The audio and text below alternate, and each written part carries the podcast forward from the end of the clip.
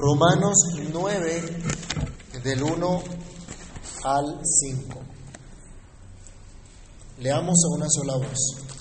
Verdad digo en Cristo, no miento, y mi conciencia me da testimonio en el Espíritu Santo que tengo gran tristeza y continuo dolor en mi corazón, porque deseara yo mismo ser anatema, separado de Cristo, por amor a mis hermanos, los que son parientes según la carne, que son israelitas, de los cuales son la adopción, la gloria y el pacto, la promulgación de la ley el culto y las promesas, de quienes son los patriarcas y de los cuales, según la carne, vino Cristo, el cual es Dios sobre todas las cosas, bendito por los siglos. Amén.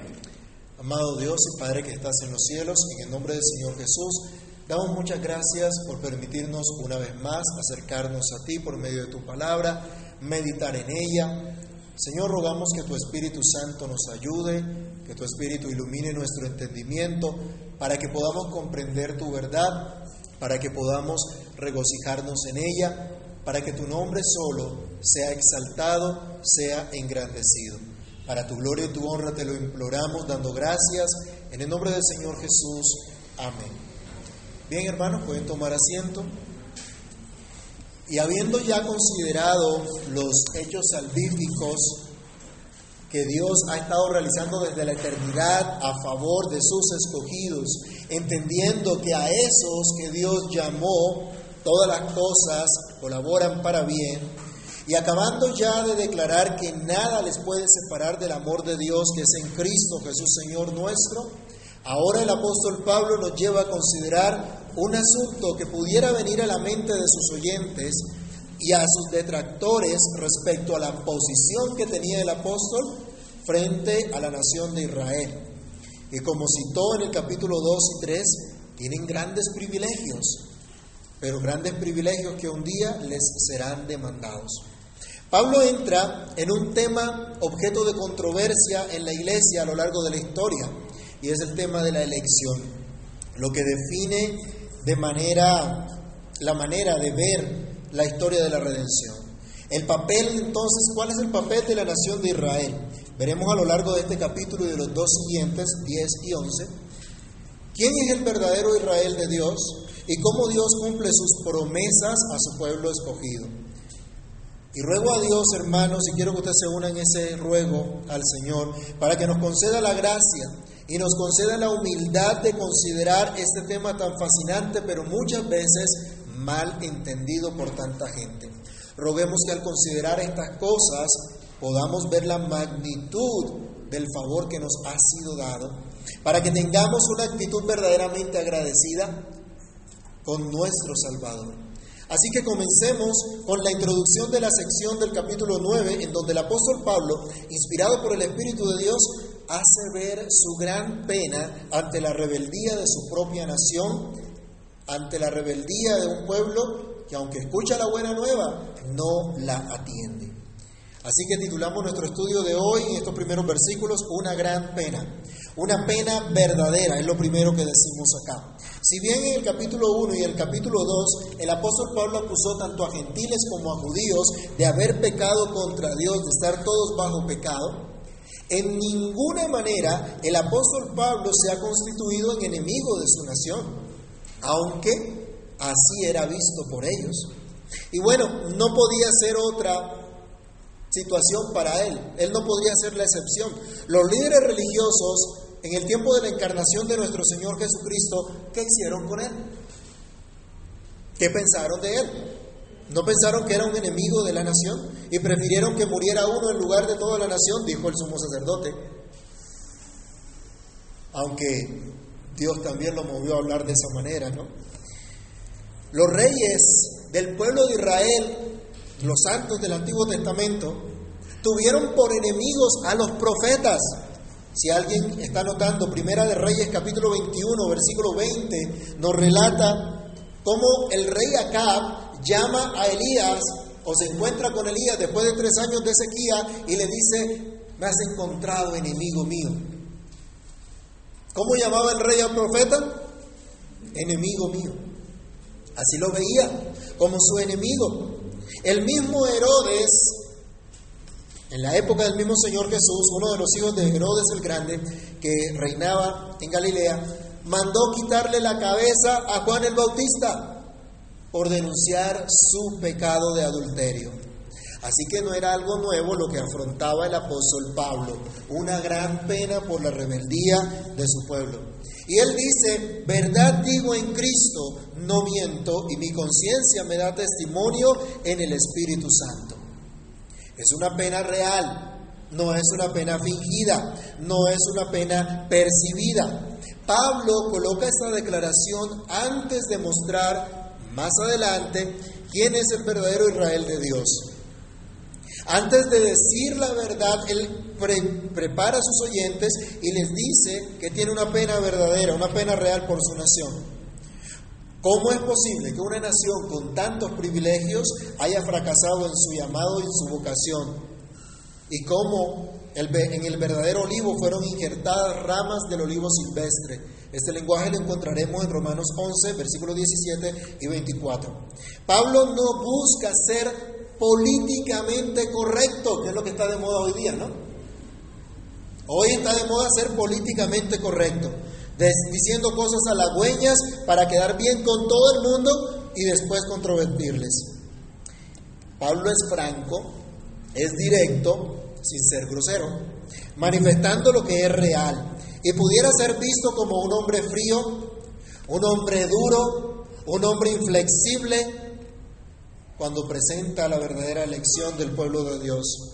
Pero hemos visto a lo largo de la carta a los romanos con cuánto amor se dirige Pablo a sus hermanos en busca de su bienestar a través de la enseñanza, a través de la predicación del Evangelio.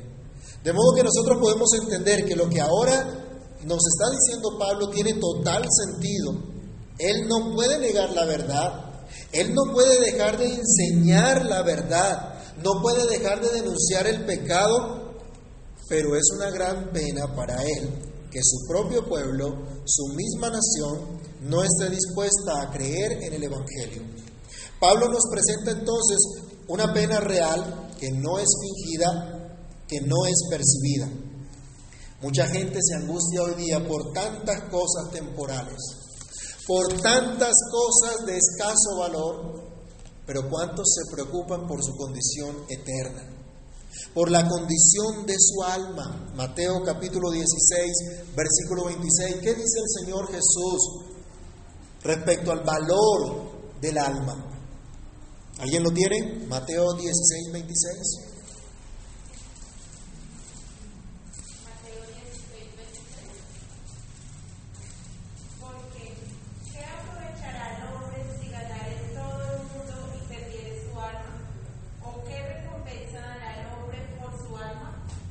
¿Cuántos se preocupan por su alma? Muchos sufren porque no ven con claridad las cosas. Hay personas que sufren simple y sencillamente porque tienen un mal entendimiento. ¿Ha visto usted a las personas que se ofenden por todo? Bueno, y ahora vivimos en una sociedad en la que es terrible, ¿no? Cualquier cosa ofende. ¿Sí? Si lo miró, se ofende, y si no lo miró, también.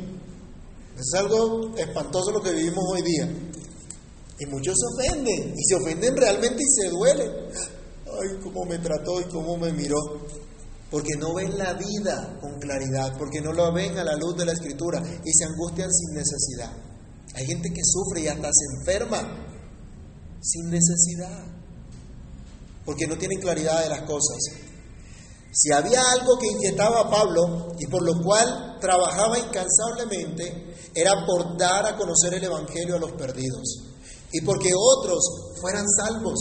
Veamos por favor Hechos 26, 29 y Romanos 15, 19.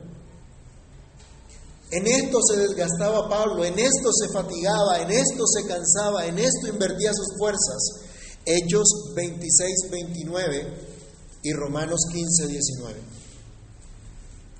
¿Alguien ya encontró Hechos? Quisiera Dios no solamente tú, sino también todos los que hoy me oyen, fueseis hechos tales cual yo soy, excepto estas. Esta fue la respuesta de Pablo al rey cuando le dijo, por poco me persuades a ser cristiano. Dice Pablo, yo quisiera que todo el mundo fuera cristiano. Y en eso trabajo. Ese era su esfuerzo.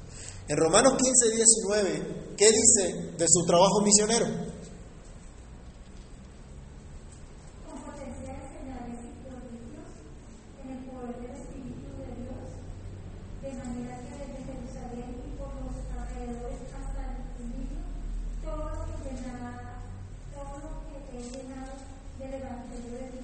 ¿Se pueden imaginar eso? Busquen un mapa donde se encuentran esas ciudades, por favor, y hagan el ejercicio. Y averigüen cuántos kilómetros había de distancia entre Jerusalén y estas, y estas zonas de las que habla Pablo. Y recuerden que en esa época no habían jets supersónicos, ¿sí? no habían carros, ni siquiera eh, de balinera, rodados. Los carros que habían, bueno, eso no los utilizaba precisamente, no era precisamente transporte de Pablo. Por lo general, cuando usted mira, mira los viajes misioneros, o en mula, o a pie, o en barco. ¿Sí? Las travesías, dependiendo de los trayectos que iba a recorrer. Es una, una región bastante amplia que dice, todo lo he llenado con el Evangelio. Esta era su vida, este era su esfuerzo, a eso estaba dedicado. Entonces, ¿Alguien podría dudar que Pablo no estaba interesado en la salvación de su nación? ¿A dónde llegaba primero Pablo cuando iba a estas regiones? Primero iba a los judíos, primero iba a las sinagogas. Porque él entendió al principio, tenía que ir primero a las ovejas perdidas de la casa de Israel. Allá iba. Así que vemos a este hombre que realmente amaba a su nación y Dios le era testigo. Él llama a Dios por testigo en esta ocasión, en el versículo que acabamos de leer, así como lo hacía también en 2 Corintios 11:31, donde impone a Dios por testigo de lo que ha padecido, de lo que ha vivido, de lo que le ha tocado padecer incluso por causa de Cristo. La conciencia de Pablo le atestiguaba el amor por su nación. El mismo Espíritu Santo le atestiguaba, atestiguaba también con él. Luego había el testimonio de dos que es válido para los que están escuchando. El todo creyente tiene también este mismo sentido. Todo creyente redimido por la sangre de Cristo, para el cual ya no hay condenación, tiene también este mismo sentido. Dios es testigo de la pena que tenía el apóstol Pablo. Dios no puede mentir. Y todos conocemos lo que Dios todos sabemos que Dios lo conoce absolutamente todo, que Dios lo sabe absolutamente todo y que cualquiera puede llamar a Dios por testigo, pero ¿cuántos pueden tener confianza en que Dios va a respaldar su testimonio? Pablo confía que en su caso así será. Y efectivamente la enseñanza del apóstol, la vida de Pablo lo han demostrado, como quedó consignado en las Sagradas Escrituras. Pablo experimentó entonces una gran pena, coloca a Dios por testigo, que tenía tristeza y continuo dolor. Piensen en esto, acabamos de terminar el capítulo 8. ¿Cómo terminaba el capítulo 8? A ver, hermanos, hermanos, solo lo vimos hace ocho días. ¿Cómo terminó? Ninguna cosa creada nos puede separar del amor de Dios que es en Cristo Jesús, Señor nuestro. Vemos una escena de victoria, más que vencedores. Pero ahora Pablo está diciendo, yo tengo una gran pena. Y tengo una tristeza y un continuo dolor. Versículo 2, tengo gran tristeza y continuo dolor en mi corazón. Esto contrasta es la manera como termina el capítulo 8. Como una persona más que vencedora en cualquier situación, en cualquier circunstancia, puede tener gran tristeza y continuo dolor. Cristo mismo experimentó profunda tristeza, profundo dolor por la rebeldía de su pueblo. Vayamos a Mateo 23, 37. ¿Qué dijo el Señor de Jerusalén? Mateo 23, 37.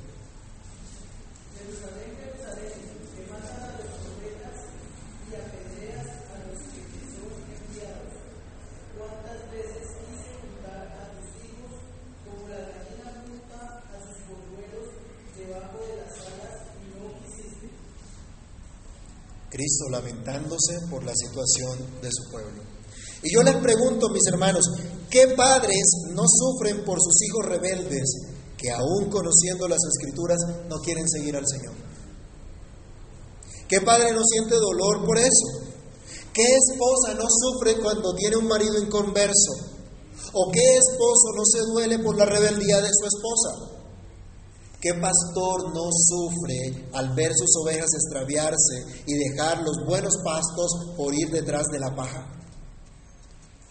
La rebelión al Evangelio, la necedad de la gente de no querer aceptar razones prudentes generan tristeza y continuo dolor. Al menos esto fue lo que experimentó Pablo y lo que experimenta cada creyente. Aunque sabía que todo esto era más que un vencedor, amaba a su nación y deseaba que todos hubiesen creído a Cristo y que hubiesen aceptado el Evangelio y no el rechazo a la buena nueva. Este rechazo era motivo de tristeza de continuo dolor, pero debía continuar predicando, anunciando a Cristo a pesar de la rebelión y a pesar de la oposición. Aunque ya lo hemos dicho, en segundo lugar podemos afirmar acá que esta gran pena viene de un profundo amor por un pueblo rebelde. ¿Y se acuerdan quién tiene el mayor amor por el pueblo rebelde? Cristo mismo, Dios mismo. Manifiesta su amor. Y Pablo está reflejando eso. Los contradictores del apóstol Pablo podrían acusarlo de odiar a los judíos. Y si Pablo viviera en estos tiempos, ¿qué creen que le pasaría? lo meten preso, lo vuelven a apedrear una y otra vez por dar un discurso de odio, de división, de fobia a todo. Pero la verdad es que Pablo era un gran vencedor y tenía un gran dolor, una gran pena, porque amaba a un pueblo rebelde. Era un amor dispuesto a darse para salvarlos si él así lo pudiera.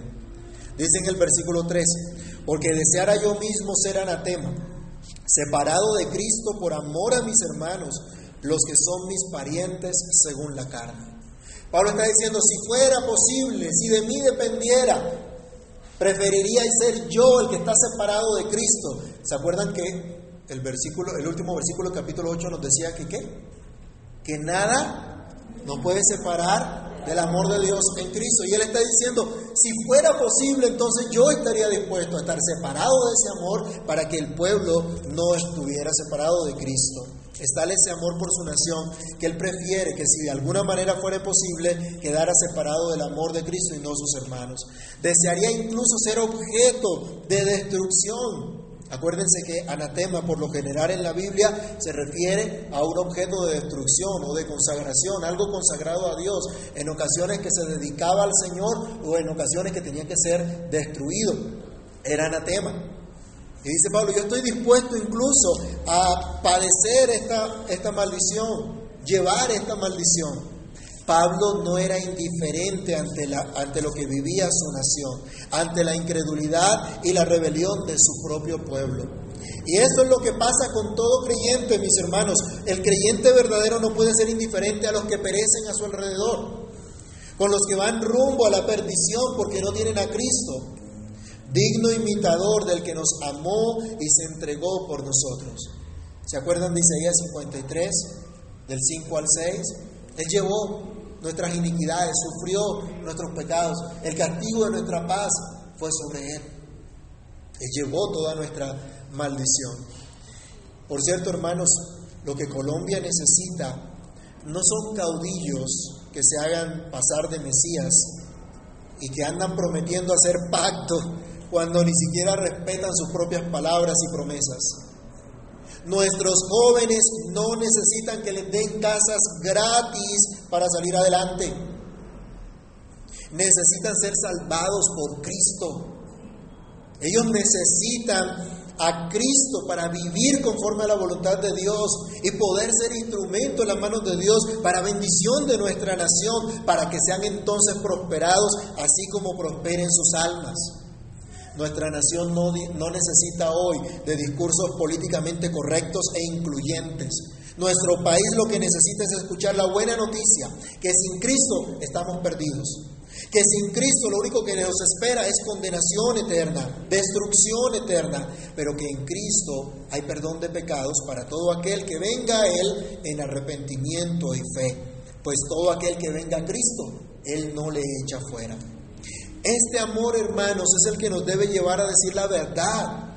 A veces se cree que por amor hay que quedarse callado, que por amor no hay que decir las cosas, que por amor hay que llamar a lo malo bueno y a lo bueno malo. Eso no es amor, eso es una farsa, eso es mentira. No podemos encubrir la verdad. Tampoco podemos desdibujarla como los mal llamados cristianos que hoy dicen que Cristo ama a todos, abraza a todos, porque Cristo es amigo de pecadores, de prostitutas, de ladrones y de todo esto. Sí, Cristo visitó a los ladrones, pero para complacerse con ellos, para que siguieran robando. ¿Qué le dijo a la mujer que fue sorprendida en adulterio? No te condeno pero ¿qué más le dice? Vete, no peques más. Él no dijo, tranquila, eso no hay problema. Ajá, así es la vida. Así somos. Y como decimos en la tierrita, porque ajá. Sí, porque pues, somos pecadores, ¿no? Entonces, no hay lío. Ahora, estos que se llaman disque cristianos, dicen, no, Cristo es un Cristo de amor. Y lo que necesitamos es amarnos unos a otros. No importa tu condición sexual, no importa tus aberraciones, no importa tus elecciones. Eh, Cristo los ama. ¿Y se han visto los carritos que dicen Cristo te ama? Sonríe, Cristo te ama. Y colocan. ¿Y por qué no dicen Dios es fuego consumidor? ¿Por qué no colocan arrepiéntete? O si no perecerás. Eso suena como feo, ¿no? No, no, suena muy atractivo de pronto. Pero mis hermanos, lo cierto es que algunos dibujan la verdad. No importa cómo vivan, pues Cristo es amigo de pecadores. Cuidado con ese discurso, mis hermanos. Los pecadores que recibieron la compasión de Cristo fueron transformados. Los ladrones se convirtieron en gente dadivosa. Las prostitutas no siguieron prostituyéndose. Los fornicarios, adúlteros, homosexuales, borrachos, maldicientes, estafadores fueron lavados y apartados por Dios. Vamos a 1 Corintios 6, del 10 al 11. Esto es evidencia de la gracia de Dios, de la transformación, del perdón de los pecados, de lo que Dios produce en los corazones. 1 Corintios capítulo 6, del verso 10 al 11 nos dice, desde el 9 vamos a leer por favor, ¿no sabéis que los injustos no heredarán el reino de Dios? No erréis, ni los fornicarios, ni los idólatras, ni los adúlteros, ni los afeminados, ni los que se echan con varones, ni los ladrones, ni los avaros, ni los borrachos, ni los maldicientes, ni los estafadores heredarán el reino de Dios. Y esto erais algunos, mas ya habéis sido lavados, ya habéis sido santificados, ya habéis sido justificados en el nombre del Señor Jesús y por el Espíritu de nuestro Dios. El Evangelio cambia. El Evangelio transforma vidas. Aquí somos testigos de eso, ¿no? Y si el Evangelio no ha hecho nada en nosotros, entonces estamos perdiendo el tiempo. Simple y sencillamente. Cuánta tristeza, cuánto profundo dolor entonces es ver la rebelión incluso dentro de los que se llaman pueblo de Dios y que patrocinan el pecado para ser políticamente correcto e incluyente. Pablo hoy sentiría lo mismo que sintió entonces, un gran dolor por su nación, como nosotros debemos también sentirlo hoy en día. Pero Pablo enfatiza la gran tristeza, el continuo dolor por amor a un pueblo rebelde, un pueblo de grandes privilegios y promesas. Y no nos alcanza el tiempo para entrar en detalle en cada una de estas cosas, pero solo vamos a mirar de manera rápida Dios hizo muchas promesas a su pueblo. Y Dios les otorgó un privilegio que otros pueblos no tenían. La escritura da fe de ello. En el versículo 4 nos dice, y versículo 5, dice, ellos son israelitas, de los cuales son la adopción, la gloria, el pacto y la promulgación de la ley, el culto y las promesas. Los connacionales del apóstol Pablo eran nada más y nada menos que israelitas, un gran título de honor. ¿Se acuerdan? Jacob le fue cambiado el nombre de Jacob por Israel. Dejó de ser un engañador para convertirse en uno que lucha y vence. Para convertirse en uno que tendría la promesa que Dios era el que iba a luchar con él para siempre. Acuérdense de Génesis 32, del 22 al 28, que nos narra la lucha de Jacob con el ángel, donde su nombre fue cambiado. Era un sumo privilegio pertenecer a esta nación. Era un gran privilegio haber sido apartados como hijos de Dios. Pero como bien señala Hendrickson en su comentario a este pasaje, es necesario tener siempre en mente que una ventaja no es necesariamente una virtud y que un privilegio no es un mérito. En otras palabras, el pueblo de Israel recibió estas cosas por pura gracia. Recibió el favor de Dios no porque ellos lo merecían, no porque ellos lo habían logrado, no porque tuvieran un grande valor ellos como tal por sí mismos. Pero ¿cuántos se preocupan por su condición hoy día pensando que yo, yo, soy especial? ¿Se acuerdan que, antes le decía a la gente, decía, tú eres especial para el Señor? Tú eres muy especial de parte de Dios. Dios tiene un propósito especial para tu vida. Ellos no merecían esto en realidad. Y poca gente se preocupa de considerar lo que tenemos, lo tenemos por la misericordia de Dios. Lo que tenemos, lo que hemos recibido, lo recibimos por la misericordia del Señor. Vamos a leer algunos textos de lo que pasó con Israel. Éxodo capítulo 4, versículo 22. Y Éxodo capítulo 19, versículo 5.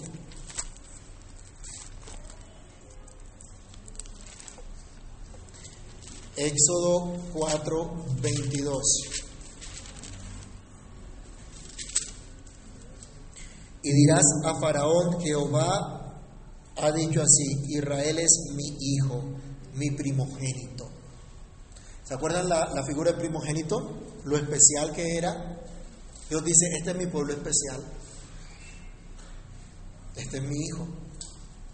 Y acuérdense que la Biblia nos dice que también se cumplió una escritura que, que Cristo fue llamado de Egipto. ¿Se acuerdan que de niño fue llevado a Egipto también para preservar su vida? Era primogénito. En el capítulo 19, también de Éxodo, versículo 5,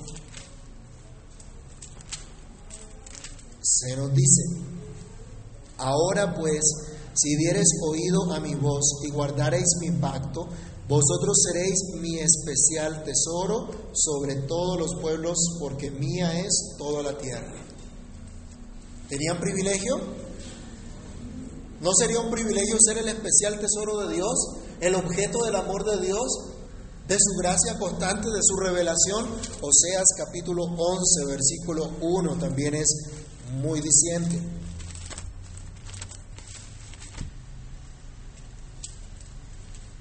Libro del profeta Oseas, capítulo 11, versículo 1.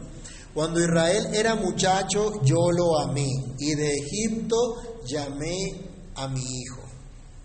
Dios lo toma como hijo, este es su pueblo. Y también en Isaías 43, 20 se nos dice, este es el pueblo, los hijos de Dios, los que fueron adoptados. Así que cuando Pablo está diciendo, ellos tienen gran privilegio, ellos fueron llamados pueblo de Dios, ellos fueron llamados hijos de Dios, fueron adoptados hijos de Dios, está hablando con verdad. Habían recibido el objeto, habían sido, eh, recibido la gracia de ser el objeto de la fidelidad divina, de la presencia de Dios en medio de ellos. Dice Pablo también que de ellos es la gloria. ¿Se acuerdan ustedes cuando el pueblo sale al desierto que hay una nube acompañándolos de día una nube, una columna de nube de día y una columna de fuego de noche. Allí estaba la presencia del Señor. Y con esa nube, con, ese, con esa columna de fuego se asocia la gloria de Dios. En el campamento, cuando Moisés eh, edifica el tabernáculo, dice que en Éxodo 40-34 que la nube llenó ese tabernáculo. Y algo similar pasó cuando Salomón dedica el templo. Ya pasó en Segunda de Crónicas 7 del 1 al 2, encontramos también que viene esta nube de gloria y llena el templo. Eran un pueblo diferente. La razón, Dios estaba en medio de ellos. Hermanos, ¿se acuerdan que el apóstol Juan tiene la visión de uno que está en medio de siete candeleros? ¿Sí? Y de siete estrellas. ¿Y los siete candeleros que eran? ¿Alguien se acuerda? Las siete iglesias. Cristo glorioso en medio de su iglesia. Ustedes y yo tenemos hoy el privilegio de ser parte de esa iglesia y que Cristo esté en medio de nosotros. Eso es un grandísimo privilegio. Eran un pueblo diferente porque Dios estaba con ellos. Dios fue con ellos, Dios hizo pacto con ellos y le dio leyes. Éxodo capítulo 19 y capítulo 20 nos muestran cómo Dios los llama y en el desierto les da sus leyes, les da los diez mandamientos. Sabemos que hay un solo pacto de gracia que fue administrado de manera diferente en el tiempo de acuerdo a la revelación divina. Pero Dios hace pacto con su pueblo de ser su Dios, de su descendencia, y les da sus leyes. Con David Dios todavía aumenta esta revelación de este pacto, hace un pacto con David, un pacto eterno, de que del, del linaje de David vendría un Salvador, uno que reinaría para siempre. Y los piadosos se alegraban, se gozaban en este pacto. Vayamos por favor al segundo libro de Samuel, capítulo 23, el verso 5. Segundo libro de Samuel, capítulo 23, el verso 5.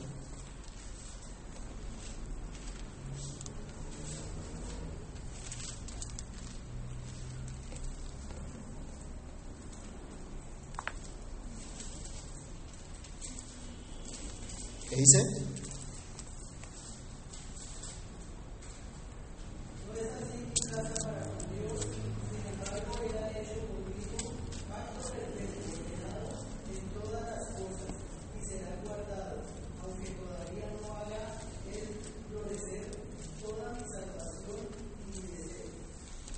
Ya David se gozaba en la promesa que Dios le había dado. Cuando nace, cuando se anuncia el nacimiento de, del Señor y cuando nace eh, Juan el Bautista, un hombre de Dios, también se goza en esta salvación. Lucas capítulo 1, versículos 72 al 73. Zacarías decía, para hacer misericordia con nuestros padres y acordarse de su santo pacto, del juramento que hizo Abraham nuestro Padre, que nos había de conceder que librados de nuestros enemigos, sin temor le serviríamos. Y María, cuando recibe el anuncio que va a ser la madre de aquel que se hizo hombre, del verbo encarnado, que era lo que decía, engrandece en mi ser al Señor, el canto conocido como el Magnificat es un canto de eh, agradecimiento al Señor. Y decía al final de este cántico, versículos 53, 54, a los hambrientos colmó de bienes y a los ricos envió vacíos. Socorrió a Israel su siervo, acordándose de la misericordia de la cual habló a nuestros padres para con Abraham y su descendencia para siempre. No fue cosa pequeña entonces lo que había recibido el pueblo en el monte Sinaí. No fue poca cosa que recibieran la revelación del Dios vivo y verdadero para que lo adoraran en espíritu y en verdad, como enseña el primer y segundo mandamiento. El pueblo de Israel, la nación judía, tuvo un gran privilegio. Sus padres, Abraham, Isaac y Jacob, y todo el pueblo en general, recibieron promesas que solamente en Cristo tienen cumplimiento. Según la Corintios 1:20, todas las promesas del Señor en Cristo Jesús son sí y son amén, tienen cumplimiento. Pero Pablo nos habla de esta gran pena por un pueblo rebelde, un pueblo al cual vino el Salvador. El versículo 5 de Romanos 9 nos dice de quienes son los patriarcas y de los cuales según la carne vino Cristo, el cual es Dios sobre todas las cosas, bendito por los siglos. Amén. Abraham, el padre de la fe, Isaac, el hijo de la promesa, Jacob, quien empezó a ver la promesa de un pueblo grande cumplida en su prole, David mismo, el que llegó a ser pastor de Israel, no fueron perfectos. Vemos su historia en la Biblia y vemos que no fueron perfectos. Fueron transformados por el Señor. Sus vidas fueron cambiadas y fueron de inspiración para otras generaciones. Era un privilegio tener a estos hombres, a esta familia como sus descendientes, sus, sus eh, en, su, en su genealogía. Ser parte de esta nación era un grandísimo privilegio.